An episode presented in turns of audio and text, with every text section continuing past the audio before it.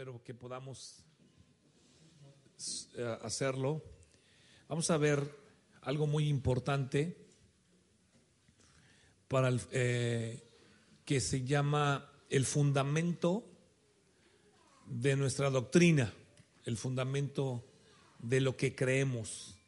Muchas veces vamos, nos congregamos y adoramos a Dios, cantamos a Dios, nos bautizamos y no conocemos el fundamento de, lo que creemos. Y muchas veces damos por entendido y una de las cosas que yo, que yo siempre les expreso a mis estudiantes es, no voy a dar por entendido que tú lo sabes. Entonces no debemos de dar por entendido que la gente sabe esto que vamos a ver. Porque a veces decimos, no, bueno, tú ya recibiste a Jesús. Hay gente que tiene 10 años, 15 años de ser cristiana y no conoce los fundamentos de la doctrina cristocéntrica. Sí, y ahorita vamos a ver lo importante que es conocerlos.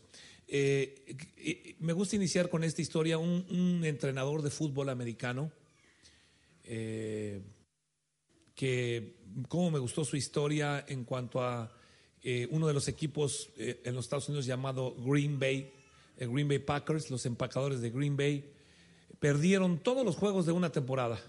¿Saben lo que es? Digo, perder todos los juegos de una temporada. Les fue malísimo, pero un head coach eh, contratan a un, nuevo entrenador y este nuevo entrenador se presenta con ellos a la siguiente temporada, la siguiente temporada de haber perdido todos los juegos y sienta a todos, los, a todos los jugadores. En el fútbol americano hay un día que se llama el lunes de pizarrón, es decir, en fútbol americano tiene que ver mucho con jugadas estratégicas, te tienes que aprender, cuando tú juegas fútbol americano te tienes que aprender miles de jugadas, cómo inician, cómo terminan, etcétera. Yo jugué fútbol americano toda mi vida. Y entonces se sienta con ellos, profesionales, y lo primero que les saca un balón de fútbol americano y les dice, ya que los tiene ahí en ese día llamado lunes de pizarrón, les dice, esto es un balón de fútbol americano. Y todos, ¿no? Imagínate, profesionales. Y les dice, este balón pesa tanto, está hecho de cuero, así, así. Y en el fútbol americano yo fui entrenador también, jugué toda mi vida y, y lógico que, que fui entrenador. Si hay algún niño que empieza así a... Le pido a la mamá que, que, que lo, lo, pueda, lo pueda controlar es, Sofía, para que, para que no, o sea, yo entiendo que pueden hacer ruidos, pero ya cuando el ruido dura más de cinco minutos, ya como que ya no, ya no podemos aguantar. Pero yo entiendo, yo entiendo que hacen ruidos de repente, no se preocupen por ese ruido, pero si el ruido dura y es intenso, intenso, intenso, entonces ahí sí la mamá que haga todos los trucos que conocen las mamás para, para, para calmarlos. ¿eh? Entonces, lo que, lo que hace este entrenador de fútbol americano él les empieza a enseñar acerca, este es el balón y pesa tanto. Y lo primero que le enseñas a un niño de fútbol americano, que yo fui entrenador, es a tomar el balón, ¿cómo se agarra el balón de fútbol americano?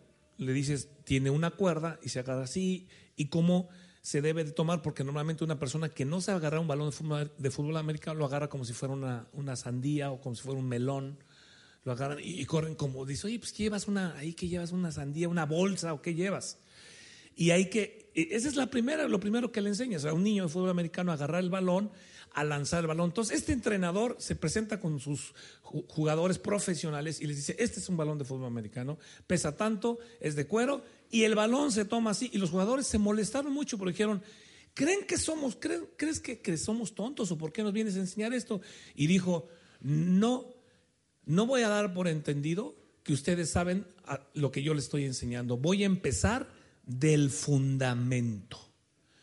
Cuando yo sepa que ustedes conocen el fundamento, entonces voy a entender que ustedes van a hacer un trabajo correcto. Ese año salieron campeones, después de haber perdido todos los juegos. Es la historia de los Green Bay Packers, que una historia extraordinaria de que al siguiente año, después de que él yo empecé con los fundamentos. ¿Por qué? Porque me di cuenta, analizando al equipo, que no conocían los fundamentos hacían cosas terribles fundamentales. Si nosotros no establecemos un fundamento correcto en nuestra doctrina, si nosotros no establecemos un fundamento correcto en, nuestro, eh, en nuestra vida cristiana, tarde que temprano vamos a fracasar porque no tenemos ese fundamento. Ah, estructuralmente, arquitectónicamente, para construir lo que más se tarda o lo más importante un edificio es el fundamento. Si no, tenemos, si no tiene un fundamento bueno, un fundamento que pueda sostener eh, un edificio, entonces tarde que temprano va a caer. Cuando nosotros llegamos a la ciudad de Dallas, Texas, en el, año 1998, me acuerdo que en el centro, en el famoso que se llama Downtown, ahí en el centro de Dallas, Texas, había un hueco gigantesco y estaba tapado el hueco porque para abajo había como, no sé, como 30 metros de profundidad, entonces lo tenían tapado. Y yo me acuerdo que fuimos al centro y caminé, iba yo caminando con una persona que es arquitecto, Palemón Camus. Y, y fuimos al centro y de repente dice, mira, aquí van a hacer un edificio grandísimo. Y, vimos el hoyo, la profundidad del hoyo para, el funda, para los fundamentos, para los cimientos, eh, eh, enorme y todo, y seguían escarbando y sacando y sacando. Pasaron como año y medio y yo me acuerdo que llegué y vi, seguía tapado. Y yo me asomé así, yo dije, ¿qué será que detuvieron la obra? ¿Ya no van a construir el, edificio? ¿O qué pasó? Y estando ahí me doy cuenta que ya el hoyo ya estaba cubierto de ese fundamento, es decir, se tardaron año y medio en los puros, en los puros fundamentos, porque iba a ser uno de los edificios más altos, que hoy en día es el edificio que tiene arriba un arco enorme, pero eh, diciéndole o comentándole al arquitecto, me decía, el fundamento es lo más importante y en lo que más se tardan, porque edificar se lo echan en meses, pero el fundamento no puedes hacer eso, porque si, si no tienes un buen fundamento, vas a fracasar. Lo mismo es exactamente con la palabra de Dios, con los fundamentos. Si nosotros no tenemos buenos fundamentos cristocéntricos, Tarde que temprano tu edificio se va chueco. Tarde que temprano tu edificio se derrumba o tarde que temprano tu vida espiritual, porque nosotros somos comparados a una casa, a una vida espiritual. Y si nosotros no tenemos ese entendimiento, va a ser muy difícil. ¿Ok? Entonces quiero que veamos cuál es la primera, el primer objetivo para edificar una un, fundamento correcto o una vida espiritual. El primer objetivo es una vida espiritual, es este fundamento, es que podamos estar firmes en la doctrina cristocéntrica. Hoy en día la gente no está firme en la doctrina cristocéntrica y eso hace que sus vidas, tarde que temprano, se derriben. ¿Ok? ¿Cuál es el objetivo número uno, si lo quieren apuntar, es continuar. El objetivo de, la, doctrina cristocéntrica, de los fundamentos, es continuar hacia la perfección. No solamente es recibo, ya, doy, ya, y, y ya recibo mi de nosotros que conocemos, importó más que recibir mi milagro. El objetivo de esta doctrina cristocéntrica de nosotros que conocemos a Jesús es continuar hacia la perfección ¿Ok? Y la perfección significa la madurez. Es decir, madurar tarde que temprano. No te puedes quedar solamente con el inicio. Tienes que crecer y madurar. El objetivo de, de, la iglesia cristiana es no solamente que vengas y siempre seas un bebé espiritual, sino que continúes a la madurez y que vayamos madurando para seguir creciendo, porque les repito, el Señor nos compara a una casa en donde habita el Espíritu Santo. Somos comparados a una casa que tarde que temprano Jesús dice es derribada porque no tenía un buen fundamento. ¿Ok? Entonces, eh, la gente que no tiene un buen fundamento va a fracasar tarde que temprano en toda su vida, en su vida personal y en la vida eclesiástica, en la vida de iglesia. Vamos a ver entonces cuál es ese fundamento. Ah, no, mi fundamento es, ¿qué es? Dios, sí, pero vamos a ver bíblicamente, no, no ninguna opinión. El fundamento es la palabra de Dios, pero vamos a ver qué, cuál es el fundamento de nuestra doctrina de Cristo. Esta iglesia se llama, ¿cómo se llama? Jesús te ama y ese es nuestro fundamento, pero se encuentra aquí en la Biblia. No se encuentra en ninguna filosofía, o ningún, eh, o ningún eh, eh, doctrina o ningún dogma o, bueno, abroches del cinturón no se encuentra tampoco en, en ninguna denominación. Hay veces que la gente encuentra su fundamento en la denominación es que en la, yo, por ejemplo, voy a lugares dicen, no, yo en la primera fue donde aman la primera, la primera iglesia, y en la primera, ahí, y yo no me puedo ir a otro lado que no sea la primera, y la primera fue, y la yo digo, oye, espera, me aman más la primera que a Jesús. están, están eh, equivocados en su fundamento. Entonces veamos cuál es nuestro fundamento según la palabra de Dios. ¿Qué nos, qué nos dice o cuál es el fundamento? Yo quiero que abran sus Biblias en Primera de Corintios, capítulo 3, verso 11. Primera de Corintios, capítulo 3,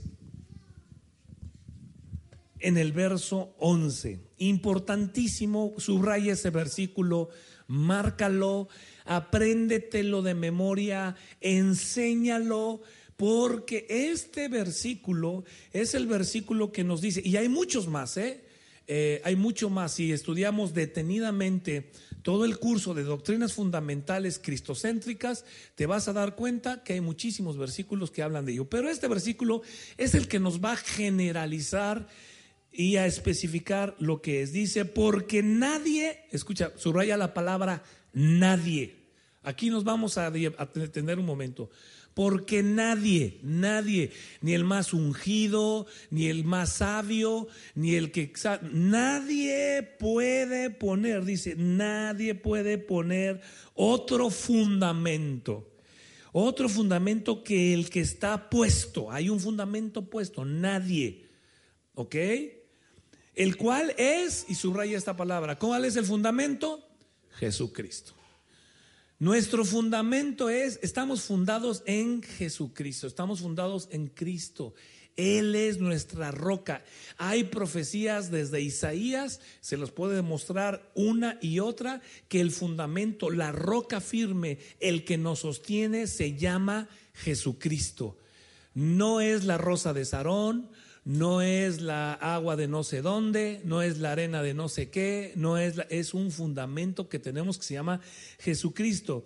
Y luego verso 12, y si sobre este fundamento, porque, ok, es que Cristo es nuestro fundamento, sí, pero aquí Pablo le especifica a los corintios que puede haber problemas de gente que diga, sí, Cristo es nuestro fundamento, pero además sobre este fundamento construye la gente. El fundamento es lo que es la base, pero si dice la Biblia, si este fundamento y sobre este fundamento construye alguno edificare oro, hello, ¿se dan cuenta? Ah, bueno, si Cristo, déselo a Cristo. No, ponemos el fundamento que es Cristo, pero dice, él, dice Pablo, tengan cuidado porque gente pone como fundamento a Cristo y sobre este fundamento, si alguno quiere edificar otra cosa como es el oro, la plata, piedras preciosas, madera, heno, hojarasca, la obra de cada uno se hará manifiesta, porque el día, de, el día la declarará, es decir, todo va a venir a la luz y cuando venga el juicio, lo que está diciendo, hablando apocalípticamente y hablando de los tiempos de cómo va a ser el juicio final, por cierto, les regalo esto, una de nuestras doctrinas fundamentales cristocéntricas es que hay un juicio final. No, que doble vida y que mi otra vida. No, no, no, no, no. Hay un juicio final. Va a haber un juicio que seremos juzgados todos. Esa es parte de la doctrina fundamental. Y dice, al final todo va a ser traído a la luz. Si alguien pone otro fundamento que no es, dice, porque el día la declarará, pues, dice, pues por el fuego será revelada y la obra de cada cual desde cual sea, perdón, el fuego la probará. Es decir, que tarde que temprano, si tú pones otro fundamento incorrecto, será probado, vendrá la luz y tarde que temprano vas a fracasar. Es lo que está diciendo aquí la palabra, si me la dejas parafrasear. Entonces, hay un fundamento que se llama Jesucristo. Eh, todas las obras llamadas cristianas serán probadas por Dios, todas, según el juicio final. Todo lo que tú digas, esto es cristiano, va a ser probado. Tú dices que es cristiano, va a ser pasado por fuego y traído a luz. Y, va a ser probado si es o no es una obra conforme a la obra cristocéntrica. No puedes fundar una iglesia en un hombre. No puedes fundar la iglesia en un, en un grupo de, de, alabanza. No puedes fundar la iglesia en personas ni, ni en cuestiones que no están eh, eh, establecidas en ese fundamento llamado Jesús. Hay un fundamento que ese es el incomovible, esa es la roca firme que nos va a llevar a al crecimiento espiritual y a la madurez. Si vemos ahora, vayan por favor ahí donde están establecidos los, los fundamentos de la fe cristiana. Y quiero que vayan a Hebreos capítulo 6, por favor. Hebreos capítulo 6 en el verso 1. Ahí están los fundamentos, eh, los, los, los, fundamentos, los cinco fundamentos de la fe cristiana. Hebreos capítulo 6, verso 1 dice, por tanto, dejando ya los rudimentos de la doctrina de Cristo, aquí está la doctrina de Cristo, ¿ok? Aquí está. No dejes, no te confunda, que nadie te confunda con falsas doctrinas. Una de las de las, de las, de, los, de las problemáticas más fuertes hoy en día es que hoy en día todo el mundo tiene su doctrina y dice que es cristiana, pero no lo es. ¿Por qué no lo es? Porque no está basada en estos fundamentos. Por ejemplo, les voy a poner ejemplos porque a lo mejor me dices, no estoy entendiendo muy bien esto, explícalo porque a lo mejor no te estás explicando bien. Voy a, voy, a, voy a poner algunos ejemplos. Por tanto, dice, dejando ya los rudimentos de la doctrina de Cristo, vamos adelante a la perfección. Es decir, y ahora te dice cuál es la doctrina, cuáles son las doctrinas, no echando otra vez el fundamento. O sea, es decir, que Pablo ya les había enseñado el fundamento. Dice, ya les enseñé el fundamento, ahora continúa la madurez, porque ya tienes el fundamento, crece, madura. Dice, no echando otra vez el fundamento. Y vamos a leer cuáles son esos fundamentos. Del arrepentimiento de obras muertas. Obras muertas, no te confundas, es el pecado. Arrepentimiento del pecado. ¿Cuáles son las obras muertas? Las que hace, las que no tienen vida. Entonces, el pecado es obra la que tiene muerte el pecado. Entonces, número uno, el arrepentimiento. Uno de los fundamentos de nuestra fe cristiana es que te tienes que arrepentir. No sé si me explico. Y si no entiendes bien qué es el arrepentimiento bíblico, entonces empiezan a predicar y decir, y decir, tú eres increíble, tú todo lo puedes, eres el campeón, ve adelante, nada te puede detener. Y tu pecadote, y si no te paras de este púlpito y enseñas, hey, arrepiéntanse, porque lo primero que hizo Juan cuando empezó a predicar que venía el Señor, que decía él, arrepiéntanse para el perdón de qué? De sus pecadotes. En la iglesia hoy en día ya no se habla nada del pecado. ¿Por qué? Porque todo mundo es bueno, es increíble, tú puedes. ¿Y a dónde va la gente? A donde, a donde le soban el lomo a donde, a, donde le dicen, oye, eres increíble, tú todo lo puedes, eres el campeón, nada te puede tener. Y, sí, espérame, pero necesitas tratar algo porque te estás olvidando de un fundamento que se llama el arrepentimiento. Y el arrepentimiento no es lágrimas de cocodrilo, el arrepentimiento no es compungirte corazón, no es sentirte mal. El arrepentimiento es que si yo estaba en adulterio o en fornicación, me arrepiento, sí, a lo mejor va acompañada de lágrimas, a lo mejor va acompañado de, de un sentimiento terrible, pero arrepentimiento bíblico del fundamento cristocéntrico es que me doy la vuelta y no voy a pecar más. Antes adulteraba, antes mentía, antes robaba, antes, antes era un, era un tipo que de lo peor, ahora no lo hago más y vivo en el arrepentimiento. Si nosotros no predicamos arrepentimiento o no enseñamos arrepentimiento a la iglesia cristocéntrica, estamos enseñando una falsa doctrina. ¿Me están siguiendo ahora? Aquí está. No lo digo yo. Oye, es que tú nos trajiste algo como que son tus filosofías. No, aquí dice, Dice, el fundamento, no echando otra vez el fundamento del arrepentimiento de obras muertas. Si alguien te dice, ven a Cristo, ¿sabes que hay iglesias que dicen, ven a Cristo, oye, y no te dicen que te arrepientas, ¿sabías?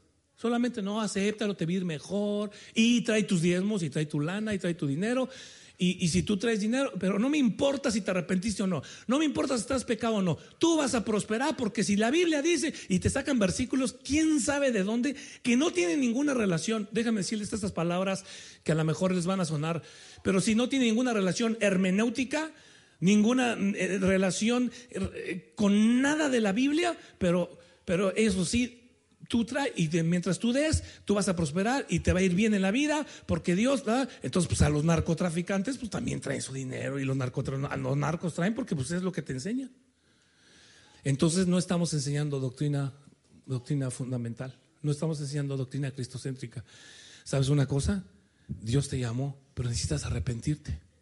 Porque eso, eso realmente la doctrina. Luego dice, entonces, número uno, arrepentimiento de obras muertas. Número dos, y luego dice aquí que la fe en Dios. La fe en Dios, no la fe en otra cosa.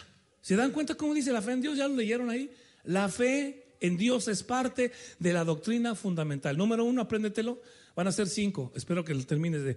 Y porque espero que esto sea como el inicio para que tú puedas continuar. Te voy a dejar todo el, manual. Porque si tú sabes esas doctrinas, nada te va a mover, nada te va a, nada te va vas a poder distinguir fácilmente cuando alguien viene y te echa un, no, no, no, sabes qué, esto no es Cristo, esto no es de Dios, esto no es cristocéntrico.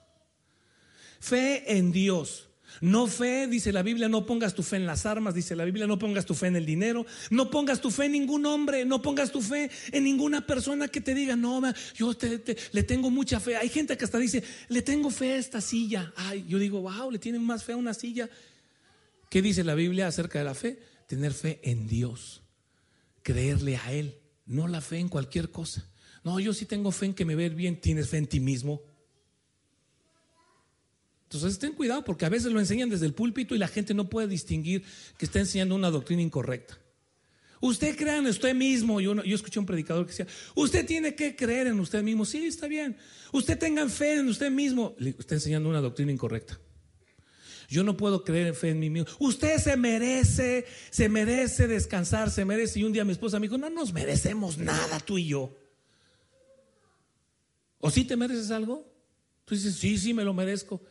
Entonces tenemos como medio cruzadas las, doctrinas, ¿no? Sí, sí me lo merezco. No es cierto, no te mereces nada. No, no lo merecemos. Porque el día que diga que tú lo mereces, mira, te voy a decir algo, el día que tú digas que yo me lo merezco, en ese momento estás reconociendo que no necesitas a un Dios, que tú te lo mereces, que tú lo hiciste, te lo mereces porque tú lo lograste. Y cuando tú des que tú te lo mereces, entonces Dios sale sobrando. Y entonces ya no eres una persona dependiente de Dios. Tu fundamento ya no es Dios. Tu fundamento es tus obras, tus, tus deseos, tu persona y tus logros. Hello. Entonces nos vamos chuecos y nos vamos yendo chuecos y nos vamos yendo chuecos y no nos damos cuenta que estamos eh, predicando y viviendo una doctrina incorrecta. No nos merecemos nada. Su misericordia. Amanecimos por pura misericordia. Porque si alguien dice, no, es que yo, yo tengo esto porque yo me esforcé y porque yo lo logré, mira, cállate la boca, porque si Dios hubiera querido, amaneces al otro día y no te puedes mover y quedas paralítico, te cae un pedazo de árbol y te quedaste ahí. De un día a otro, tenemos un director de alabanza, de un día a otro, su esposa está embarazada y de un día a otro le van a revisar al bebé un tumor gigantesco. Tres meses puede morir su esposa. De un día para otro. En peligro de muerte. Y, hablábamos con él comiendo y me decía, me cambió la vida en un día. ¿Te mereces? ¿Tú te lo mereces? De un día para otro, de un día para otro yo amanecí en el hospital. Ay, ay, ay, ay, ay, al hospital. De un día para otro amaneces muerto. Es Dios. Nuestra fe debe estar puesta en Dios. Les estoy dando en términos generales los cinco eh, doctrinas fundamentales, pero en el manual viene especificado versículo tras versículo tras versículo, que viene desde Génesis hasta todo el Nuevo Testamento, donde encontramos que está relacionado. La hermenéutica lo que hace es relacionar no solamente contextualmente un versículo, sino relacionar todos los versículos que han y que apoyan esta doctrina. No puedes vivir por un versículo, ¿eh? No puedes hacer una doctrina de un versículo. Siguiente, si lo, si lo ven ahí, está en la Biblia, Hebreos 6, 1 al 3, dice, no regresando a los fundamentos del arrepentimiento, de la fe en Dios. Y luego, ¿cuál es la otra? De la doctrina de qué? De bautismos. Ahora, bautismos está en plural. ¿Sabe que está en plural? No es bautismo, es bautismos. En México dicen, ¿cómo se dice? ¿Bautizo o bautismo? De las dos. ¿Por qué es plural? Porque hay diferentes tipos de bautismos. Si tú dices, bueno, yo soy cristiano, pero no me quiero bautizar. Ah, pues perdóname, pero la doctrina tiene un significado muy, poderoso. Y la iglesia de Cristo debe conocer qué es el bautismo, no solamente bautizar por bautizar. Bueno, ahí hay una alberca, pues te bautizo. No, necesitas tener un conocimiento, un entendimiento. Tampoco tienes que tener un curso de un año y medio y hacer exámenes. No es cierto. Porque bíblicamente vemos que fueron instruidos. La Biblia nos dice que hay algunas cosas que hay que hacerse en el bautismo, pero es instrucción. Arrepentimiento y bautizarme.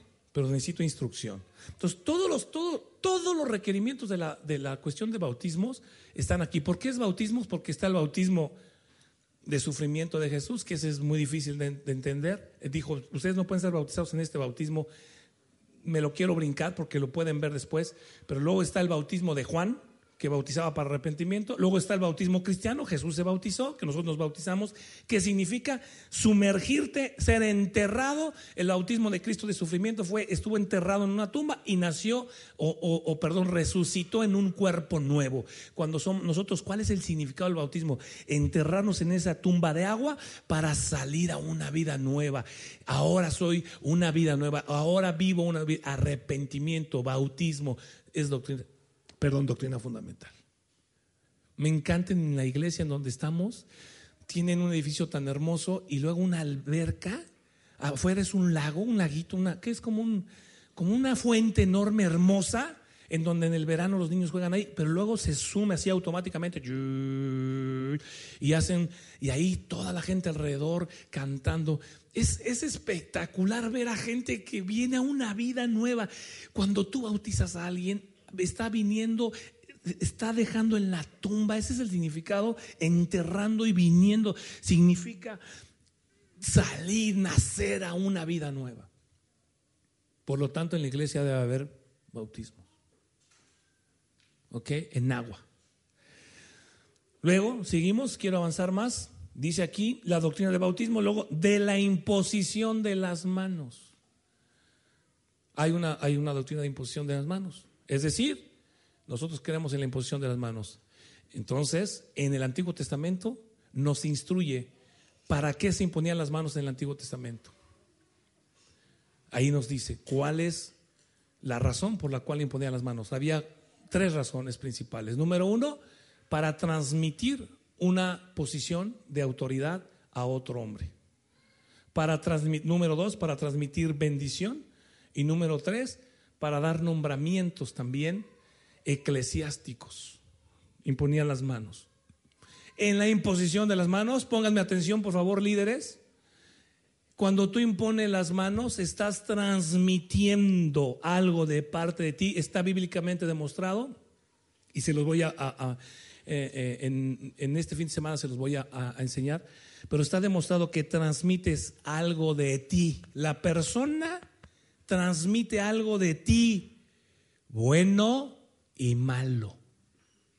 Si tu vida está llena de pecado, no le pongas la mano a nadie, porque le vas a transmitir ese pecado a esa persona. Esa es la doctrina fundamental. Ahora hoy en día la gente para todo pone manos, toca y toca y la gente. Y ese tipo es un charlatán es un mentiroso, un difamador, un adúltero, están fornicando. Y ahí estás dejando que esa gente que está, eh, hoy en día los pastores tan fácil están en adulterio, tan fácil andan con otras mujeres y poniéndole a tus hijitos sus manotas. Yo les digo, no dejes que le ponga ese tipo las manos a tu hijo, a tu hijita, porque se transmiten cosas buenas y cosas malas. Yo te lo puedo mostrar con la Biblia. ¿eh? Si piensas que te estoy echando o exagerando, te puedo mostrar con la Biblia que hay una transmisión de todo, espiritual, todo, todo, todo. Transmites algo hacia la persona. Si no, puedes leer en el libro de Josué cómo Moisés le transmitió todo lo que tenía a Josué. Y Dios se lo dice, ponle las manos. Y vemos que la, otra de las causas, era, de, eh, de las causas en el Antiguo Testamento era para transmitir la bendición. ¿Se acuerdan? Cuando Jacob pone sus manos y la mano derecha, por cierto, era más importante que la izquierda. Jesús está sentado a dónde? A la diestra. La derecha es una mano importante. Entonces, necesitamos entender que nosotros creemos en esa imposición de manos. Nuevo Testamento, la imposición de manos se hace por tres cosas. Número uno, para igual enviar obreros o darles nombramientos Lo podemos ver en la Biblia, en donde llaman y les impusieron las manos y los enviaron. O sea, es importante que públicamente impongamos las manos, enviemos a quienes estamos enviando, porque tiene poder, porque tiene autoridad. ¿Ok? Número dos, imponían las manos en el Nuevo Testamento para sanidad y, fueron sanados muchos enfermos por la imposición de las manos de los discípulos. Entonces, imposición de manos es para sanar. ¿Puedes, ¿Es normal que ponga las manos para sanidad? Sí. Y número tres, la imposición de las manos se usó en el Nuevo Testamento para recibir el bautismo del Espíritu Santo. Para recibir el bautismo, impusieron las manos y recibían el bautismo del Espíritu Santo. Entonces, nosotros tenemos una doctrina que es la imposición de las manos. Pero dice la Biblia, y con eso termino esta parte de imposición de las manos, dice la Biblia que la imposición de las manos, no impongáis las manos con ligereza para que no te hagas partícipe del pecado ajeno. ¿Qué quiere decir? Que si tienes ligereza, pues a todo mundo, yo he visto, se acostumbra a no poner las manos, todo mundo y ponen las manos. Ve tú a saber que estás poniendo las manos con ligereza. Yo no le impongo las manos o no pongo mis manos sobre alguien que voy a, decir, te voy a enviar a la obra cuando, cuando, cuando ese tipo no está bien en su vida. No, no, no, no voy a tener ligereza en eso. Imponer mis manos tiene un significado muy poderoso. Y no lo debo hacer con ligereza. Lo debo ver con, la Biblia nos está diciendo, lo debemos hacer con un conocimiento correcto. Porque luego le imponen las manos. En Estados Unidos se reunieron porque había un tipo que que tenía reuniones y empezaba a ver un montón de señales y de milagros. Y una ángela, porque no era ángel, era ángela, era mujer, revoloteaba, llegaba la ángela y todos, ¡ah! y entonces un montón de, de apóstoles vinieron a, imponer las manos y a decir que el avivamiento, el siguiente avivamiento de los Estados Unidos era sobre ese lugar, sobre esa vida. Y el otro estaba ahí imponiendo las manos con ligereza. ¿Sabes por qué? Porque a la semana siguiente se enteraron que este tipo llevaba tres años en adulterio con su secretaria. Con ligereza impusieron las manos y con ligereza le dieron lo que se llama un endorsement, que significa, ¿cómo lo traducirías? Como un, un endoso, como un apoyo a su ministerio, imponiéndole todas las manos, profetizándole, ligeramente lo hicieron. A la semana, una semana después, andaba con su secretaria por tres años. Y ya se divorció, ya se acabó el movimiento y la Ángela ya no se presenta. Rápido se arregló el asunto. Entonces, vemos ahí que la imposición de manos, Sebastián, es parte de nuestra doctrina fundamental. Y no dejes que nadie imponga las manos con ligereza en la iglesia. En el instituto tengo prohibido que cualquier tipo, cualquier estudiante venga y luego, luego, luego, luego se les van a la cabeza. Luego, luego. Y, y les mueven la cabeza y, les dan y el otro lo hace así, y les dan y, y ese tipo, ese muchacho que está poniendo las manos sobre otro de sus compañeros o compañeras, en la noche anterior andaba haciendo una bola tontería así en pecado y no quiero decir cosas porque hay aquí señoritas y niñas, pero aún usando sus propias manos para ser mugreros. ¿Me están siguiendo? No sé si me captan. Pero eso sí, somos buenos para imponer las manos. Entonces, ¿quién, en mi, en mi opinión, quién debe poner las manos? ¿Quién le puso las manos a Aarón? ¿Todo el pueblo? No. ¿Sabes quién se las puso? Moisés. Entonces tenemos que tener cuidado. Ahora es diferente que yo pueda orar por ti, fíjense en esto, es diferente que yo pueda decir, déjame hacer una oración. Eso no es imponer las manos. A lo mejor voy a, pero, pero ya impartir, ya poner tus manos en la cabeza de alguien, ya estoy impartiendo de lo mío, te lo voy a transmitir, bueno o malo. ¿Me están siguiendo?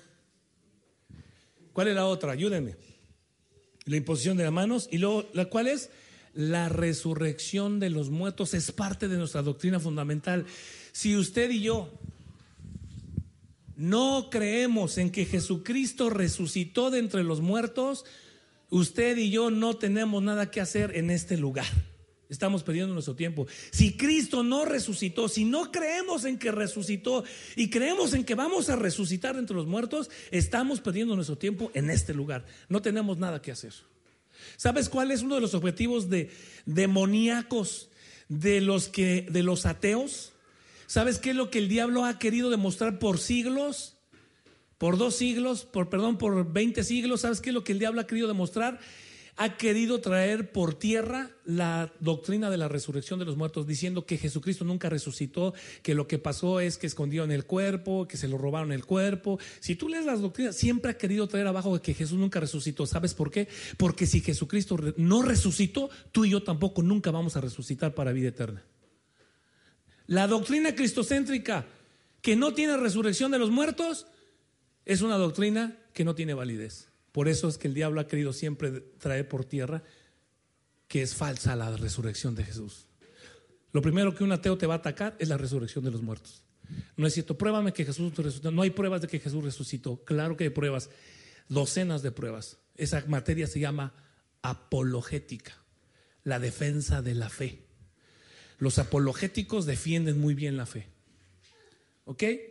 Entonces, nosotros creemos en que Jesucristo resucitó. ¿Cómo resucitó? En un cuerpo diferente. ¿Cómo tú y yo vamos a resucitar? ¿En qué cuerpo? ¿En qué tipo de cuerpo? Aquí está, en un manual que se llama Doctrinas Fundamentales, que no está sacado sino de la Biblia. ¿En qué cuerpo vamos a resucitar? ¿Nos vamos a reconocer o no nos vamos a reconocer? ¿Cómo va a ser nuestro cuerpo? ¿En qué momento vamos a resucitar? ¿A dónde vamos? ¿Al cielo? ¿Al, purgatorio? ¿A dónde vamos? Necesitamos conocer la doctrina fundamental porque la gente que es cristiana y que tiene años de ser cristiana no conoce esos fundamentos. Entonces alguien te trae cualquier bobada y te la crees. Aún cuando la gente dice, no, yo fui al cielo. Mi esposa siempre dice, ay, tú no, tú, eres bien mala onda con los que dicen que van al cielo. Y digo, no, está bien. Lo que pasa es que eh, pueden decir muchas cosas, pero la Biblia dice lo que yo tengo que saber. No, escúchame, escucha este CD, son unos chicos que fueron al cielo. Y si los chicos dicen que fueron al cielo, ¿cómo, me sacó de onda la otra vez? Fueron al cielo y me contaron, no los escuché. Y ahí dice que vieron a los que estaban en cárceles, los que no diezmaban. No, pues los pastores los invitaban todo el tiempo, a todo. Tuvieron más invitados. ¿eh? Fueron al infierno los que no diezmaban, ¿no? Y los pastores escuchan ese testimonio, vengan para acá, ¿no? Pues, ¿no? Vénganse a compartir. Entonces, ¿le vas, a, ¿le vas a hacer que la gente diezme por miedo o porque le crea un Dios que dice, tú eres mi Dios y tú me dijiste que de todo lo que yo recibiera, te lo diera, te diera una parte porque tú eres mi Dios, tú eres mi roca firme y creo en ti, lo hago por fe. Yo le he dicho a mis hijos estas palabras, escuchen bien. Aunque no existiera en el infierno, yo seguiría creyendo en Jesús.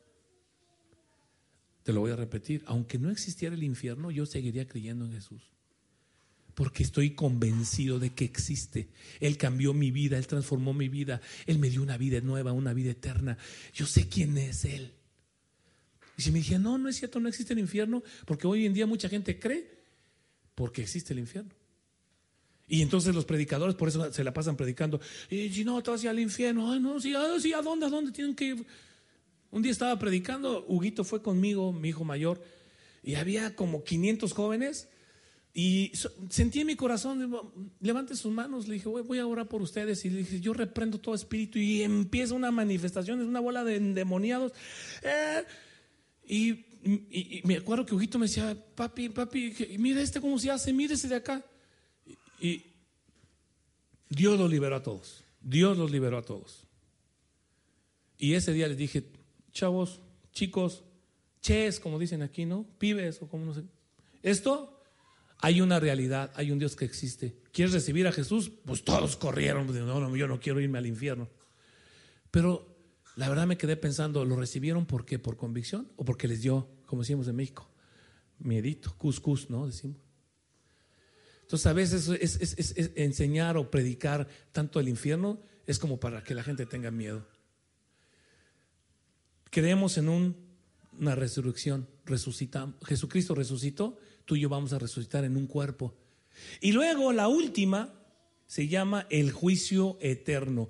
El cristiano debe de saber que tenemos un juicio eterno, que hay un juicio eterno. Lee Daniel, Apocalipsis, lee Isaías, Ezequiel, que nos hablan de un juicio eterno bíblicamente va a haber un, juzgado, un juicio. ¿Quiénes? Entonces ahí aprendemos quiénes son los que van a juzgarnos, cómo va a ser el juicio, en dónde va a ser el juicio. Y ahí vamos a ver que hay una, una resurrección entre los muertos, que hay lo que se llama, la palabra rapto no existe en la Biblia, es más bien eh, el arrebatamiento, no es rapto, porque la palabra rapto no está en la Biblia, es arrebatamiento, serán arrebatados, que hay un arrebatamiento que viene un juicio final en donde viene un tiempo apocalíptico, que no me quiero meter ahorita en eso, pero al final todos vamos a ser juzgados, todos, todos, ¿sabes que todos vamos a resucitar? La gente no sabe eso. Justos e injustos, pecadores y no pecadores, todos vamos a ir, todos vamos a ir a, un juicio, todos. Entonces, no, no, no vamos a resucitar nosotros los cristianos. No sabes Biblia, lee bien la Biblia. Todos vamos a resucitar. La primera, lo que se llama la primera resurrección, los justos resucitan. No se sabe si el, el, rapto, déjame llamarlo así, el arrebatamiento, el rapto es antes de que venga la bestia y todo lo que no se sabe, hay diferentes teorías. Lo único que yo le afirmo al estudiante es, no sé si es antes, en medio, después, porque hay seis, seis diferentes teorías, que es antes, otros que en medio, otros que después, no sé cuándo es, no se sabe. La Biblia no lo deja específicamente claro, pero lo que sí te voy a pedir es que no te quedes. Si es a la primera, a la segunda, tú vete. Eso sí, es lo más importante. No te vayas a quedar. Porque si te quedas, bueno, segundo, no te dejes marcar. ¿Ok? Eso es lo que... a veces cuando la gente se resiste, mi esposa me acuerdo que mi cuñado se resistía y se resistía al Evangelio y se resistía al Evangelio. Me acuerdo que mi esposa ya llegó un momento que le empezó a decir, mira, Armando, si un día ves que nos vamos, no te vais a dejar marcar. Y el otro se quedaba bien así. No te vais a dejar marcar, Armando. Un 6-6 aquí o aquí. Mi, esposa lo adoctrinaba para que llegara al cielo. Ella iba a hacer cualquier cosa para que él llegara al cielo. Gracias a Dios, hoy ya recibió al Señor y está consagrando su vida, está yendo a la, aprendiendo y yendo a la madurez. El juicio eterno se va a llevar a cabo. Vamos a ser juzgados todos vivos, todos los pecadores y no pecadores. ¿Cuál es el juicio para el pecador? El infierno. ¿Cuál es el juicio para nosotros? Tú dices, oye, ¿por qué nos vamos a ir si ya estamos en el cielo? Todo eso está explicado en la Biblia. ¿A dónde nos vamos a ir? Si ya estamos ahí, ¿qué vamos a estar haciendo? Ya, a ver, alguien que ya se murió ahorita, que es cristiano, ¿dónde está ahorita? Está a la vista del Padre, está en el cielo, está con Dios, pero va a haber un juicio, es lo que la gente no entiende, va a haber un juicio. También, ¿y para qué nos va a juzgar si ya estamos en el cielo? Porque hay galardones. O sea que tú no vas a, ahí en el cielo va a haber galardones, o sea, va a haber lugares diferentes. Y dice la Biblia que todos vamos a ser juzgados conforme a tu comportamiento, tus obras. No por obras vas al cielo, no se confundan. Por obras nadie va al cielo, pero vas a ser juzgado por las obras que hiciste en la tierra. Por las tranzas, por todo lo que hubo, vas a ser juzgado. Y en los cielos no nos vamos por obras, no, a ver, lo voy a repetir, no nos vamos por obras. Te vas por la, por la salvación, por porque Jesucristo dio su vida en la cruz del Calvario, porque fuimos justificados, porque fuimos redimidos. Es diferente la justificación, la redención. Tienes que aprender eso, qué es la justificación, qué es la redención. Hay que saberlo, no lo sabemos. Nos vamos al cielo y arriba vamos a ser juzgados justos y pecadores. ¿Y para qué un justo si ya está en el cielo? Porque hay galardones y vamos a ser juzgados por nuestras obras. Se va a abrir el libro de tu vida y ahí vas a decir, mira, agosto de 2015 hiciste esto. Entonces vas a ser juzgado. Y dice la Biblia que hay galardones. Te vas a dar, te vas a encontrar que gente que nunca conociste va a estar en lugares increíbles. Por eso hay gente que va al cielo y dice, vi cuartos. Porque dice la Biblia que vamos a ser juzgados. Entonces, el juicio, las cinco doctrinas fundamentales, vienen aprendidas, versículo con versículo, bien aprendidas de todo lo que necesitamos saber, te va a traer un fundamento inconmovible. Cuando a mí viene alguien y me dice, no, que yo estoy sentado y le digo, está predicando una tontería él. Eh, lo que está diciendo es una tontería. No, y, lo, y ese lo predicó a alguien y se lo oyó a alguien y se lo oyó a alguien. Están predicando una tontería. Hace poco tiempo un chico dijo, Jesús en la cruz se hizo ateo. Por favor. Y como es un hijo de un famoso, nadie le dice nada. Es una blasfemia. Jesús es, ¿qué dice la Biblia? Que Jesús es Dios.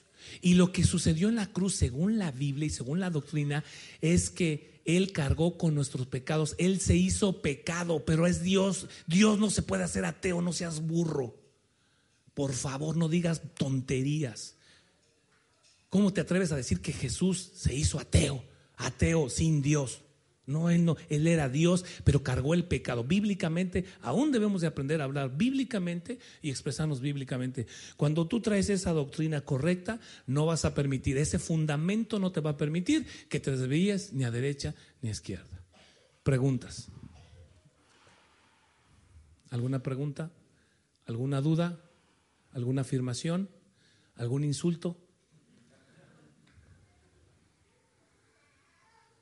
Doctrina fundamental. Si ustedes establecen, Sebastián, esta iglesia en la doctrina fundamental, escúchame, tú estás diciendo, vienes a promover tu... No me importa a mí esto, esto yo no lo escribí, esto yo lo compilé, así se dice, hice una compilación, un entendimiento y necesitamos saber estas, estas doctrinas fundamentales porque esto es lo que ha hecho que la gente hoy en día siga a cualquier iluminado o cualquier tontería y no, no tiene el fundamento. Y las iglesias hoy en día no predican de arrepentimiento, no imponen manos, no bautizan. Lo único que quieren es tener un montón de gente diciéndole, you are good, en inglés dicen, you are good, you're awesome, you're unbelievable, you are a champion. You, you, you, tú, tú, tú, tú. Oye, ¿qué diferencia hay del mundo? Dicen, ay, qué bonita iglesia, la iglesia más grande de los Estados Unidos está fundamentada en eso. Me encantó escuchar a mi, a, mi pastor decir, yo voy a decir nombres, porque ¿a dónde dice la Biblia que no digamos nombres? Y yo dije, sí, es cierto, y me creyó, sí, es cierto, como revelación me cayó. Porque la Biblia dice, y fulano de tal hizo esto, ¿no es cierto? Y fulano de tal habló mal. Y fulano, o sea, siempre da nombres. Y cuando dije eso, mira, a mí me gusta eso. Porque si no voy a decir nombres para no. La iglesia más grande de los Estados Unidos está fundada en puro tú, tú, tú. Jamás le escuches al pastor una predicación de arrepentimiento, de, pecado. Jamás le escuches de ir a las misiones, de llevar el evangelio, de compartir las buenas. Jamás. Todo es tú, tú puedes, tú eres bueno, tú lo vas a lograr, tú, tú, tú, tú. Su libro, un libro que escribió, que publicado, bestseller, y uno de los entrevistadores del mundo, periodista, un periodista muy reconocido y muy famoso porque es un malvado cuando entrevista a la gente, lo hizo llorar al pastorcito. Porque le dijo, dime una cosa, y le enseñó su libro. Tú eres un pastor de la iglesia más grande de los Estados Unidos. ¿Por qué tu libro no dice la palabra Dios en ningún momento? Qué vergüenza. ¿Por qué no dice la palabra Dios tu libro? No, lo que pasa es que yo empezó a llorar, le dije a mi esposa, qué vergüenza. ¿Por qué tu libro no dice Dios si, si eres un pastor de la iglesia más grande? Jamás le escuchas, ¿sabes que no le escuchas decir Jesucristo? ¿Sabes cómo dice siempre? God, God. Sí, Jesucristo fue el que Dios. Jesús es nuestra roca, nuestro fundamento. Lee doctrinas, amigo las doctrinas no es de que yo las estoy trayendo por revelación, está aquí en la Biblia. Todo lo que está aquí en este manual tiene su fundamento bíblico para que tú puedas aprender doctrinas fundamentales. Pregunta ahora sí ya, volví a... ¿Alguna pregunta, duda, afirmación? ¿Cuánto llevamos mi vida? Tú me tomaste el tiempo seguro. ¿50 minutos? ¿50 minutos llevamos? Ok, me callo. ¿Alguna pregunta? ¿Duda? Dígame.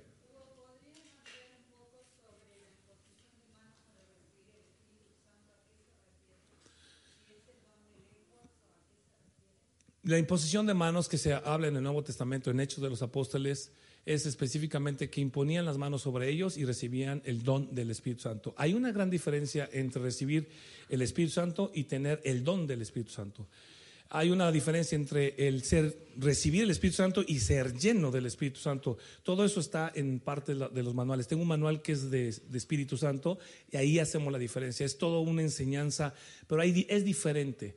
El don, el don, por ejemplo, el don del Espíritu Santo lo, lo, reciben, es un don significa regalo, y lo traducen como don, pero es un regalo de parte de Dios. Ahora, cuando la gente recibe el Espíritu Santo, tiene la manifestación de hablar en lenguas y la gente lo confunde con el don de hablar en lenguas, porque habla de los dones espirituales que son los nueve dones y uno de los dones es el don de hablar en lenguas.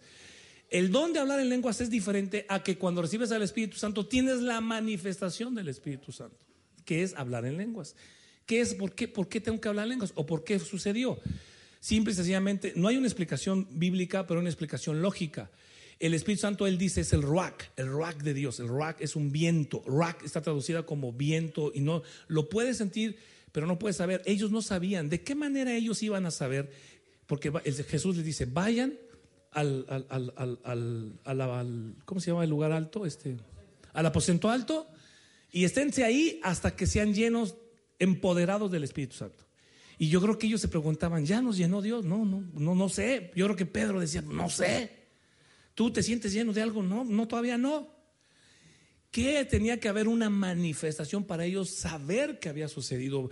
Lenguas repartidas como de fuego, empezaron a hablar una lengua, pero las lenguas que ellos hablaban, según la Biblia, eran otros idiomas. La lengua aquí, porque dice, les oíamos hablar a ledos, pero nada, un idioma que nosotros estaban hablando de repente. Imagínate que alguien estuviera hablando hebreo. Entonces, podemos, cuando haces un estudio de las lenguas, te das cuenta que hay lenguas angelicales, lenguas espirituales y lenguas en otro idioma cuando estudias realmente para, por cuestiones de estudio acerca de las lenguas. Por ejemplo, las lenguas en otro idioma, en el Cristo para Naciones, yo lo viví estando yo estudiando Cristo para Naciones. Llegó un tipo y empezó a hablar en el don de lenguas, a profetizar en lenguas. La Biblia dice, no lo enseña Juan, eh, Pablo, que si alguien habla en lenguas para profetizar, tiene el don de lenguas y habla en lenguas, tiene que haber forzosamente interpretación. Dice, si no hay interpretación, el que dio las lenguas la tiene que interpretar. ¿Para qué diste lenguas o interprétalas? Si no, mejor quédate callado, lo dice Pablo. Entonces, no debes de hablar en lenguas si no hay una interpretación, hablando del don de lenguas. ¿Ok? Entonces, viene una persona y empieza a decir, habla en lenguas, y entonces el que dirigía la reunión, que era el doctor Becher, que sabía muy bien eso, dijo, alguien tiene la interpretación de lo que dijo este hombre y corrió un negrito. Corrió un negrito, corrió hacia él, pero como despavorido, como diciendo, yo, yo la tengo, se sube a la plataforma y dice, él acaba de decir esto, esto, esto, y Dios, y todo empieza a llorar, todo el mundo.